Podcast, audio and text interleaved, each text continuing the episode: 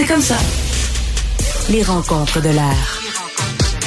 Lieu de rencontre où les idées se bousculent. Où la libre expression et la confrontation d'opinions secouent les conventions. Des rencontres où la discussion procure des solutions. Des rencontres où la diversité de positions enrichit la compréhension. Les rencontres de l'art. Alors, nous sommes avec euh, Marie et Jean-François. Marie, le corps des euh, gens qui s'apprêtent à voter PQ sont contre la souveraineté. Explique-moi ça. ben écoute, c'est le grand défi de c'est le grand défi du PQ, c'est le grand défi de de Paul Saint-Pierre Plamondon. Je pense que que ce soit chez euh, que ce soit chez les les, euh, les sympathisants péquistes ou même plus largement là, ceux qui ont répondu qui sont pas tous des péquistes mais qui regardent aller Paul Saint-Pierre Plamondon qui fait bien, il faut lui donner ça depuis qu'il a été euh, élu, il fait bien les choses, il est modéré, il est posé, il est rigoureux, il fait des bonnes sorties, il est sur des bons sujets. Donc, je pense que une, les gens regardent ça puis se disent, ah, ben, c'est intéressant, tu sais, parce que euh, on a l'impression à, à, voir l'espace qu'il prend que c'est le, c'est lui chef de l'opposition, tu sais, alors qu'il est chef de la deuxième opposition, là, après le PLQ puis après Québec solidaire. La troisième opposition, c'est ça, la troisième opposition. Donc, il y a quelque chose où... Euh, Ouais, tu sais, c'est ça, ça plaît, mais la journée où euh, où euh, on va tomber en élection en 2026, puis là la question de l'urne, ça va être un peu, ben est-ce que je donne mon vote au PQ dans la mesure où la, ce qu'ils veulent faire, c'est l'indépendance, c'est là que ça marche pas, tu sais, donc ça va être c'est tout un défi pour lui hmm. d'arriver à tirer non seulement son parti vers le haut, mais tirer l'indépendance vers le haut, puis là c'est là qu'on voit que les astres s'alignent pas là, en ce moment. là. Euh, on parlait de la maison du spaghetti l'autre jour et je te, je demandais, euh, Jean-François, pourquoi les gens qui n'aiment pas le spaghetti rentrent à la maison du spaghetti? Mais tu me disais peut-être en force, force de voir les gens manger, euh, ils vont ils vont y prendre goût puis ils vont avoir envie d'en manger eux autres aussi. C'est ça le, défi du PQ, quoi?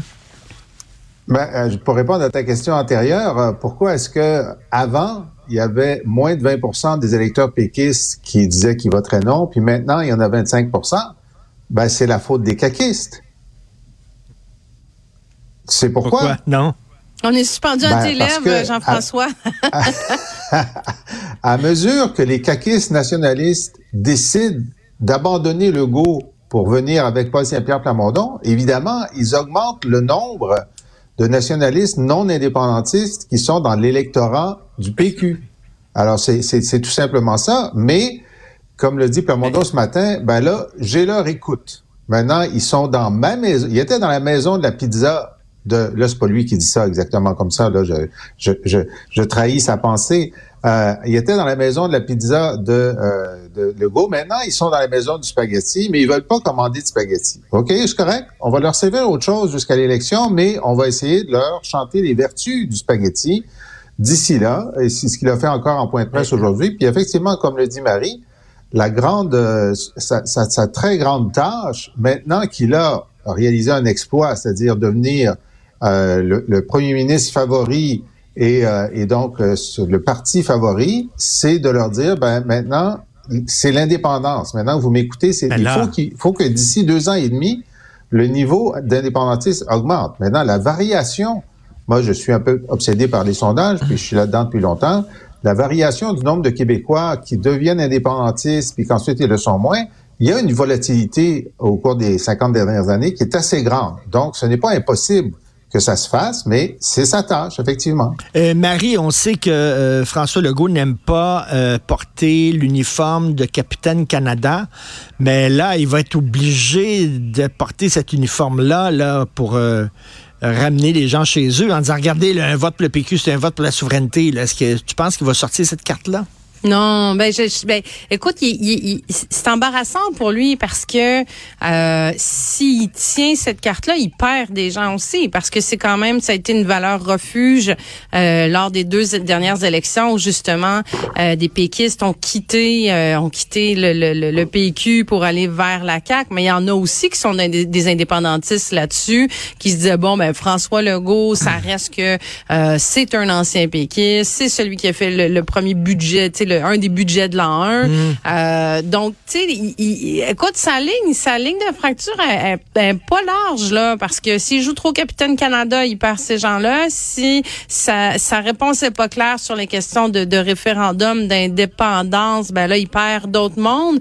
Euh, donc, tu sais, c'est le, c'est le, le, propre de ce parti-là où euh, on sait pas trop où il loge. Puis ça reste une coalition où dans ses ministres, puis dans ses députés, t'en as qui ont été indépendantistes, t'en as qui sont justement des, des, des indépendantistes, des souverainistes, t'en as d'autres qui sont des fédéralistes. Donc c'est une, c'est une, une, une, drôle de, c'est une drôle de posture maintenant. Mais, mais Marie, on dit, on dit euh, que les gens votent de façon euh, concrète pour des raisons concrètes. C'est peut-être pas pour l'indépendance, de nouveaux pouvoirs, puis ça. Ils regardent le système d'éducation, puis le système de la santé, c'est tout croche, puis ils vont, euh, bon, ils quittent, ils quittent la CAQ en disant, vous avez promis de, d'améliorer ça, puis c'est pas amélioré. Ça va être meilleur avec un gouvernement péquiste, le système de santé? Ben, là, ben, dis-nous ça, Marie. Est-ce que ça va être meilleur? Est-ce que ça va être meilleur? Moi, j'essaie de rester une éternelle optimiste dans la vie, que quelqu'un, à un moment donné, qui va finir par euh, par nous arranger ça avec euh, avec tous les défis qu'il y a de vieillissement de la population. Mais tu sais, à l'heure actuelle, ça, c'est l'autre défi de, de Paul Saint-Pierre Plamondon, c'est qu'il est pas c'est il est pas sur un programme. Tu sais, les, les, les dossiers sur lesquels il s'est commis, sur lesquels il a avancé. Bon, tu sais, il y a eu celui, par exemple, les écrans en classe la semaine dernière, qui était très intuitif. Je pense c'est très, il a décidé de faire une sortie là-dessus, mais on ne sait pas encore, comme chef du Parti québécois, qu'est-ce qu'il va proposer euh, pour un système d'éducation, qu'est-ce qu'il va proposer pour un système de, de santé non plus. Mais tu sais, moi, je pense que leur défi politique au Parti québécois, ça va être d'aller chercher aussi les électeurs de Québec solidaire. Parce que tu sais, je veux dire, ça reste que Québec solidaire, bon, il se cache un peu, là, c'est jamais trop, trop clair, là, si c'est un parti indépendantiste ou pas, là, mais bon, tu sais, ils le sont, là, sur papier, ils le sont. Ça a l'air c'est pas tous leurs membres qui le, qui le savent, puis là, euh, tu sais, on, l'a même vu dans la course au co-porte-parole. Il y a des souverainetés, il y a une souveraineté, ben il y en a pas. Euh, mais ça reste que c'est des électeurs, euh, plusieurs qui sont quand même assez jeunes aussi, qui pourraient être tentés d'aller vers le PQ. Là. sais, ça va être le défi d'essayer de se positionner pour aller les chercher. Et Jean-François, Jean-François, ça, c'est un vieux chausson. Et selon selon Régis Labombe, ça, c'est Denis Coderre. Ça a l'air que les Québécois aiment les vieux chaussons. Il serait à 21 De toute évidence, écoutez, euh, donc l'intérêt du sondage euh, de, l'ami Jean-Marc c'est qu'il a euh, testé Marois Risky, Denis Coderre, évidemment Marc Tanguay, et Fred Beauchemin, qui est celui qui, avait dit qu'il voulait se présenter, et là, il réfléchit. Avec, avec Fred Beauchemin, il recule. Ça, c'est un bon signal.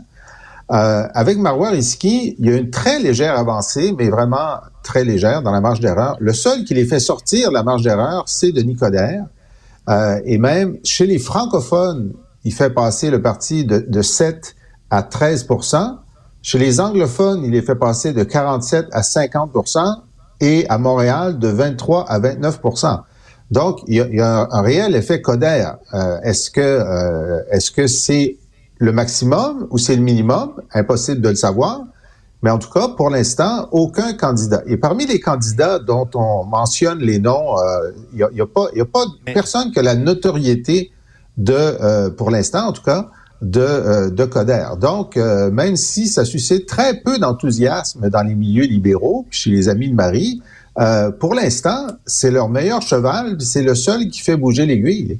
Mais, mais Marie, c'est assez. Le, score de Marois seulement 10 c'est drôle parce qu'il y a des gens qui la voient dans leur soupe marois-risky, puis finalement, ça paraît à percoler dans la population, l'effet ben, Écoute, c'est une peut-être une belle leçon d'humilité que ce résultat ce matin pour celle qui a ri à gorge déployée quand on lui a demandé ce qu'elle hmm. pensait de l'arrivée de, de, de Nicodère, pour qui la revanche doit être un peu douce ce matin quand on regarde ces chiffres-là. C'est vrai. Mais oui, c'est Denis Coderre, c'est seul là, dans le sondage qui fait qui fait bouger l'aiguille. C'est pas inintéressant, je pense, pour le parti au moins là, ça, ça, ça, ça le met de l'avant. Je veux dire, le, parti est en caucus précessionnel la semaine dernière. On n'a pas parlé du caucus précessionnel, mais on a parlé du parti parce que on parle de Denis, de sa tournée, de ses appels, de sa chefferie. Donc, tu sais, ça a le mérite de faire ça.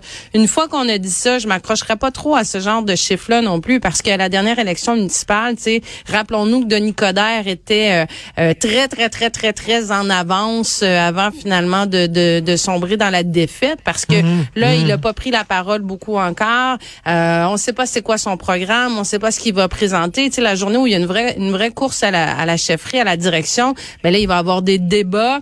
Euh, faudra voir Mm-hmm. qui qui va affronter, qu'est-ce qu'il va proposer. Denis n'est pas connu non plus pour avoir une grande humilité, pour avoir une grande écoute. Euh, Est-ce qu'il va être tu sais, à la- au diapason avec les membres du parti, avec les militants du Parti libéral du Québec? En tout cas, je, je- à voir. à Et Jean-. Jean-François, c'est effectivement, là, ça monte à 21 sous Denis Coderre. Ces votes-là, là, il va aller les chercher où?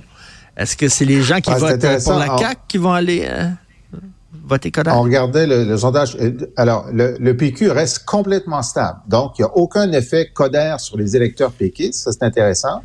Il est allé gruger essentiellement la CAQ, un petit peu, euh, un petit peu le Parti conservateur. C'est là qu'il va chercher ses, ses votes. C'est le CAQ et le Parti conservateur. Et donc, si s'il continuait à grimper, ben, il continuerait probablement dans ces tales-là.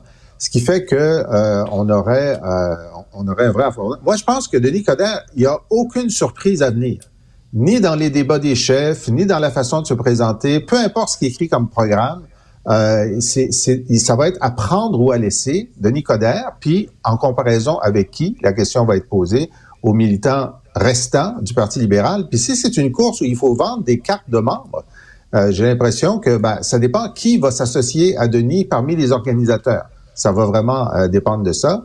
Euh, mais moi, je, je pense qu'il a déjà décidé. Évidemment, tout ce qu'il veut, c'est euh, faire un petit bout de Compostelle pour euh, euh, reprendre un petit peu de Oui. forme physique pour euh, ensuite faire le marathon vers euh, le poste de premier ministre. Une chose qui est intéressante dans le sondage, c'est qu'il a dit qu'il voulait se présenter à Québec. Ben, c'est là qu'il performe le moins.